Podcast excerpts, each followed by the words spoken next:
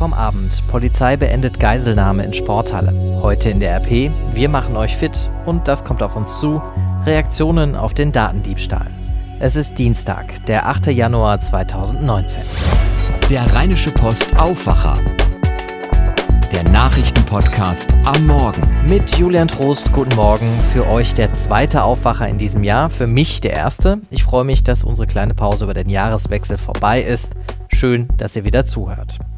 Die Nachrichten vom Abend und aus der Nacht. In Längerich im Münsterland hat ein Mann am Abend Dutzende Kinder und zwei Betreuerinnen in einer Sporthalle als Geiseln genommen. Dann drohte er mit der Zündung einer Bombe. Die Polizei konnte den 25-Jährigen zum Glück schon nach etwa einer Stunde überwältigen und festnehmen. Er war wohl nicht bewaffnet. Die Kinder und ihre Betreuerin blieben alle unverletzt. Noch ist nicht klar, warum der Mann die Geiseln genommen hat. Laut Polizei hat er zwar Forderungen gestellt, die waren aber wohl ziemlich wirr. In Bremen haben drei vermummte Personen den Landeschef der AfD, Frank Magnitz, angegriffen. Magnitz wurde bei dem Angriff verletzt und liegt jetzt im Krankenhaus. Der Staatsschutz der Polizei ermittelt jetzt, weil die Polizei von einer politisch motivierten Tat ausgeht. Das vom Abend und jetzt zur Zeitung. Heute startet in der Rheinischen Post unsere neue Fitnessserie. Mein RP-Kollege Uwe Felten, das ist ein Mann wie ein Baum und er kennt sich aus mit Fitness. Er arbeitet auch als Personal Trainer. In den nächsten Wochen wird Uwe euch Tipps geben, wie ihr selber fit werdet. Zum Start der Serie hat Laura Harlos aus dem Aufwacher-Team mit ihm gesprochen. Es ist ja ein Phänomen, was jeder von uns ziemlich gut kennt. Ich nehme mir vor, wieder mehr Sport zu machen, mich mehr zu bewegen, aber nach kurzer Zeit nimmt die Motivation dann wieder ab und der innere Schweinehund äh, siegt. Warum ist das eigentlich so? Also es ist in der Psychologie ganz äh, deutlich auch bewiesen worden, dass wir eine gewisse Zeit brauchen, um Automatismen im Alltag einbauen zu können, die dann von selbst laufen. Meistens schaffen die Menschen es eben nicht bis genau zu diesem Punkt und deswegen brechen wir vorher ab. Wer es aber schafft, so zwölf Wochen in seinem Alltag die Dinge zu integrieren, der hat es dann fast so geschafft wie beim Zähneputzen. Das gehört dann einfach dazu zum Tag, morgens Sport oder auch abends. Und dann ist das mit dem Schweinehund eigentlich gelaufen. Dann hat man es im Griff. Damit ich diese zwölf Wochen äh, schaffe, was empfiehlst du Sportanfängern oder auch Wiedereinsteigern? Wie sollen sie ihr Training aufbauen? Ganz wichtig ist, äh, nicht übermotiviert an die Sache ranzugehen. Die meisten, die jetzt irgendwie am 1. Januar denken, sie stürmen in die äh, Fitnessstudios, machen fünfmal die Woche Sport, das geht fast immer schief, weil erstens tut dann alles weh und zweitens ist der Muskelkater so groß, dass man sich am nächsten Tag kaum noch bewegen kann. Also die Ziele am Anfang nicht so hoch stecken und sich vielleicht sogar auch äh, sich trauen, den Trainer im Studio anzusprechen, dass der einem ein bisschen hilft.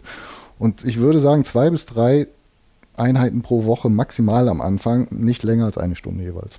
Du bist ja auch Personal Trainer, also kennst dich mit dem Training an sich natürlich super aus. Wie muss ich das aufbauen? Ähm, muss ich am Anfang viel Muskelübung machen oder mehr Cardio, also mehr für die Ausdauer? Sollte ich das äh, mixen? Es hängt ein bisschen davon ab, äh, was der Mensch äh, vorher gemacht hat. Hat er jetzt 20 Jahre lang am Schreibtisch gesessen, dann ist es ganz wichtig, dass wir das Herz-Kreislauf-System ein bisschen in Schwung bringen. In dem Fall würde ich etwas mehr Wert auf das Cardio-Training legen. Wenn das aber jemand ist, der im Alltag schon viel zu Fuß geht, also einigermaßen Herz-Kreislauf-Systemmäßig fit ist, der kann auch relativ schnell schon mit Gewichten arbeiten. Allerdings auch da ähm, sind die Grenzen zu beachten, denn die Strukturen wie Bänder und Sehnen wachsen nicht so schnell wie Muskeln. Das heißt, wenn der Muskel ordentlich mithalten kann, tun es die Bänder immer noch nicht und die tun dann ziemlich schnell weh. Deswegen würde ich empfehlen, am Anfang eine Mischung aus beiden zu machen. Also wenn wir bei der Stunde bleiben, Training, 20 bis 30 Minuten Cardio, 20 bis 30 Minuten Muskeltraining.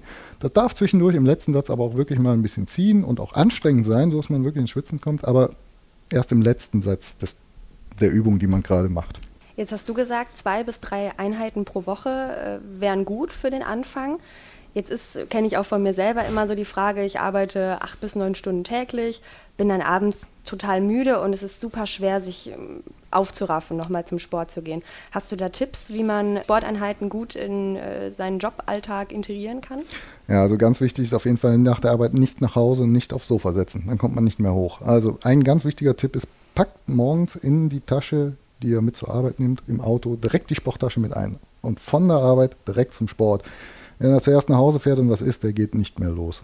Dasselbe gilt natürlich für Leute, die Schicht arbeiten. Man kann natürlich auch morgens vor dem Sport gehen. Das würde ich sogar noch mehr empfehlen.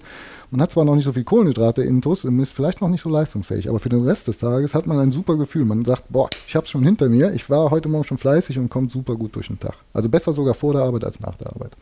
Welcher Mythos begegnet dir denn immer wieder? Wahrscheinlich mehrere. Ja, mehrere, aber der größte ist absolut, ähm, wie viele Crunches muss ich machen, damit mein Bauchfett weggeht? Ja, und dann kommt meine Antwort, keine. Der Sixpack zeigt sich erst dann, wenn das Körperfett ein gewisses äh, Prozentmaß unterschritten hat. Dann können Sie noch so viele Crunches machen, das Sixpack kommt dadurch nicht. Äh, es ist zwar nicht verkehrt, den Crunch zu machen, weil der Bauchmuskel ist wichtig für unsere Körperhaltung, aber das Fett am Bauch geht nur durch die Ernährungsumstellung weg. Das heißt, um den Sixpack wirklich so zu sehen, wie man ihn in der Werbung sieht, müssen wir einen Körperfettanteil von unter 10% erreichen. Das schaffen die wenigsten Menschen, weil das schon bedeutet, dass man ordentlich hungern muss.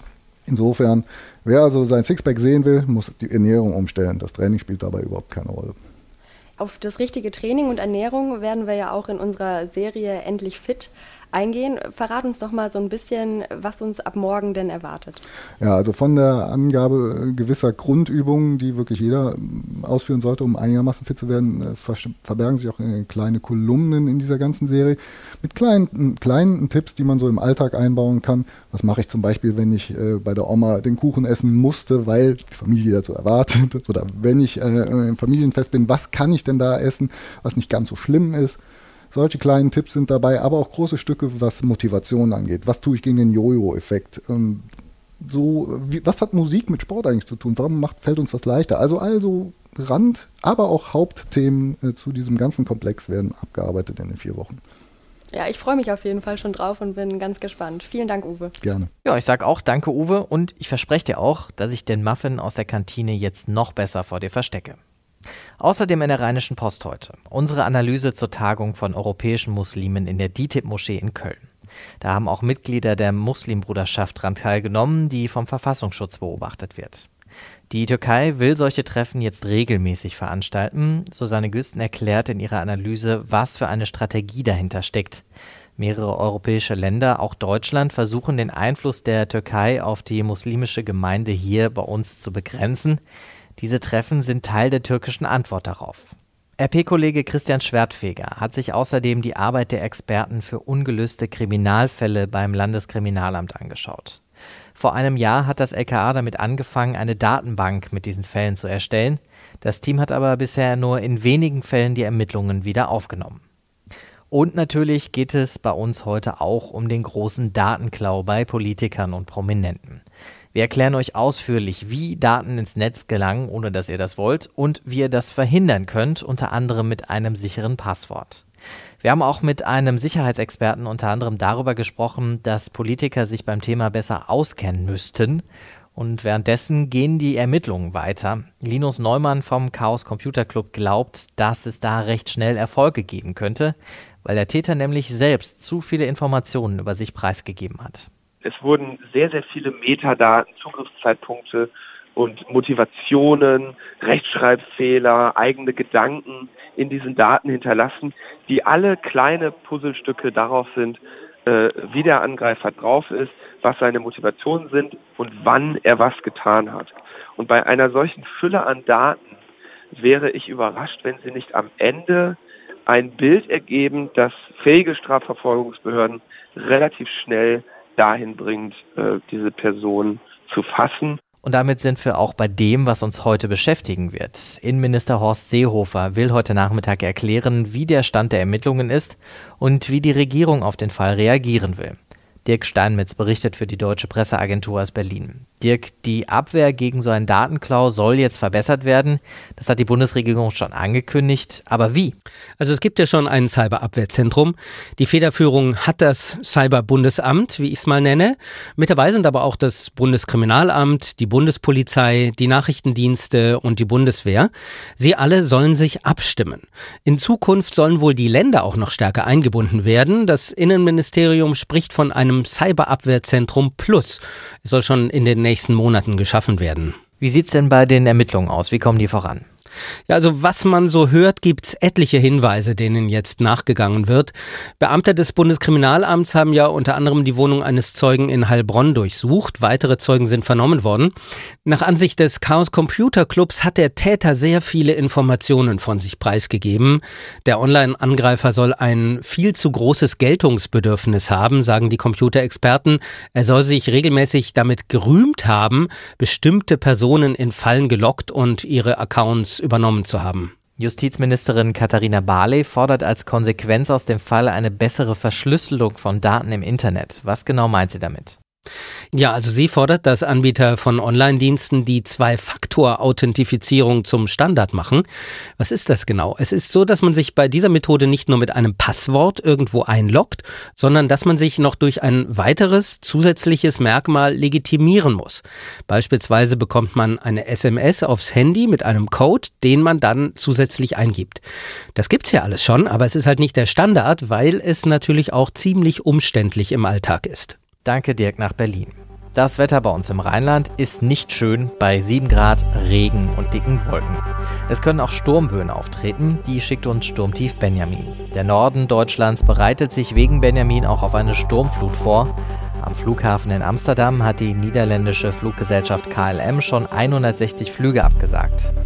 Von den Flughäfen bei uns in NRW gibt es da bisher noch keine entsprechenden Meldungen, aber die Bahn hat schon gesagt, es kann sein, dass es durch den Sturm Probleme gibt, beziehungsweise sie schließt es nicht aus.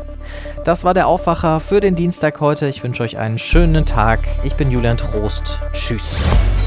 Mehr bei uns im Netz www.rp-online.de